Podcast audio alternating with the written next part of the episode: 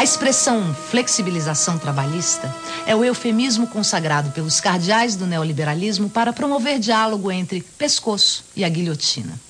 Victor Giudice, com uma clareza implacável e uma sutil ironia, vai nos mostrar o caminho de desventuras que coisificam o trabalhador, regido pelas leis de mercado e por um patronato de uma cobiça voraz. O arquivo é uma situação limite, infelizmente vivida por milhões de brasileiros, excluídos ou incluídos, formal ou informalmente, no mercado de trabalho. O mais notável é que o autor teve essa visão premonitória em 1972, data da publicação de seu primeiro livro de contos, O Necrológio. No fim de um ano de trabalho, João obteve uma redução de 15% em seus vencimentos. João era moço. Aquele era seu primeiro emprego.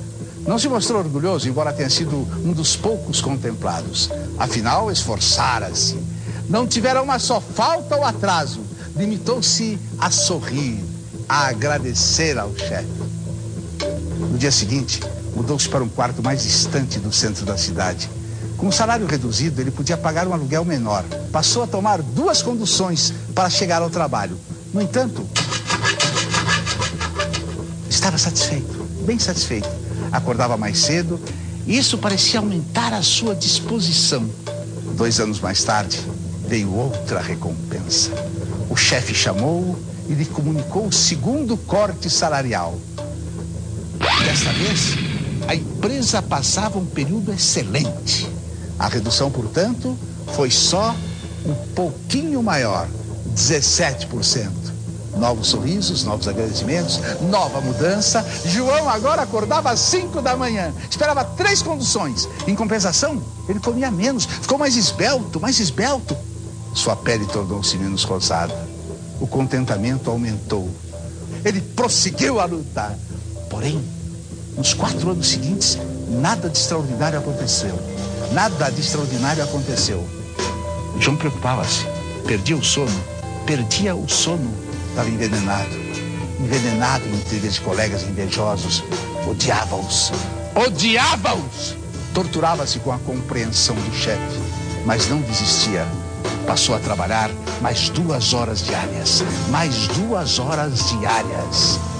Uma tarde, quase ao fim do expediente, foi chamado ao escritório principal.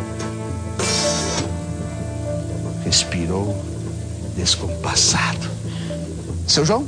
Seu João, a nossa firma tem uma grande dívida com o senhor. João baixou a cabeça em sinal de modéstia. Nós sabemos de todos os seus esforços, é nosso desejo dar-lhe uma prova substancial de nosso reconhecimento. O coração parava. Além de uma redução de 16% em seu ordenado, uma redução só de 16%, nós resolvemos, na reunião de ontem, rebaixá-lo de posto. A revelação, a revelação deslumbrou Todos sorriam, todos. De hoje em diante, o senhor passará a auxiliar de contabilidade, com menos cinco dias de férias. Está contente? Radiante. João gaguejou alguma coisa ininteligível, cumprimentou a diretoria e voltou ao trabalho. Nessa noite, João não pensou em nada. Ele dormiu pacífico no silêncio do subúrbio. Mais uma vez mudou-se. Finalmente deixara de jantar, o almoço reduzira-se a um sanduíche. Emagrecia, sentia-se mais leve, mais ágil. Não havia necessidade de muita roupa. Eliminara certas despesas inúteis, lavadeira, pensão. Chegava em casa às 11 da noite. Levantava-se às três da madrugada. Esfarelava-se num trem e dois ônibus para garantir meia hora de antecedência.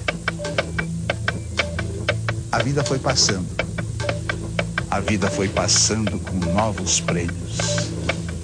Aos 60 anos, o ordenado equivalia a 2% do inicial. O organismo acomodara-se à fome. Uma vez ou outra, saboreava algumas raízes das estradas. Dormia apenas 15 minutos. Não tinha mais problemas de moradia, de vestimenta. Vivia nos campos, entre árvores, árvores refrescantes, Cobria-se com farrapos, um lençol, um lençol bonito, adquirido há muito tempo, rasgado, mas era bonito. O corpo, o corpo era um monte de rugas sorridentes. Todos os dias, um caminhão anônimo transportava-o ao trabalho. Quando ele completou 40 anos de serviço, foi convocado pela chefia. Seu João, o senhor acaba de ter o seu salário eliminado.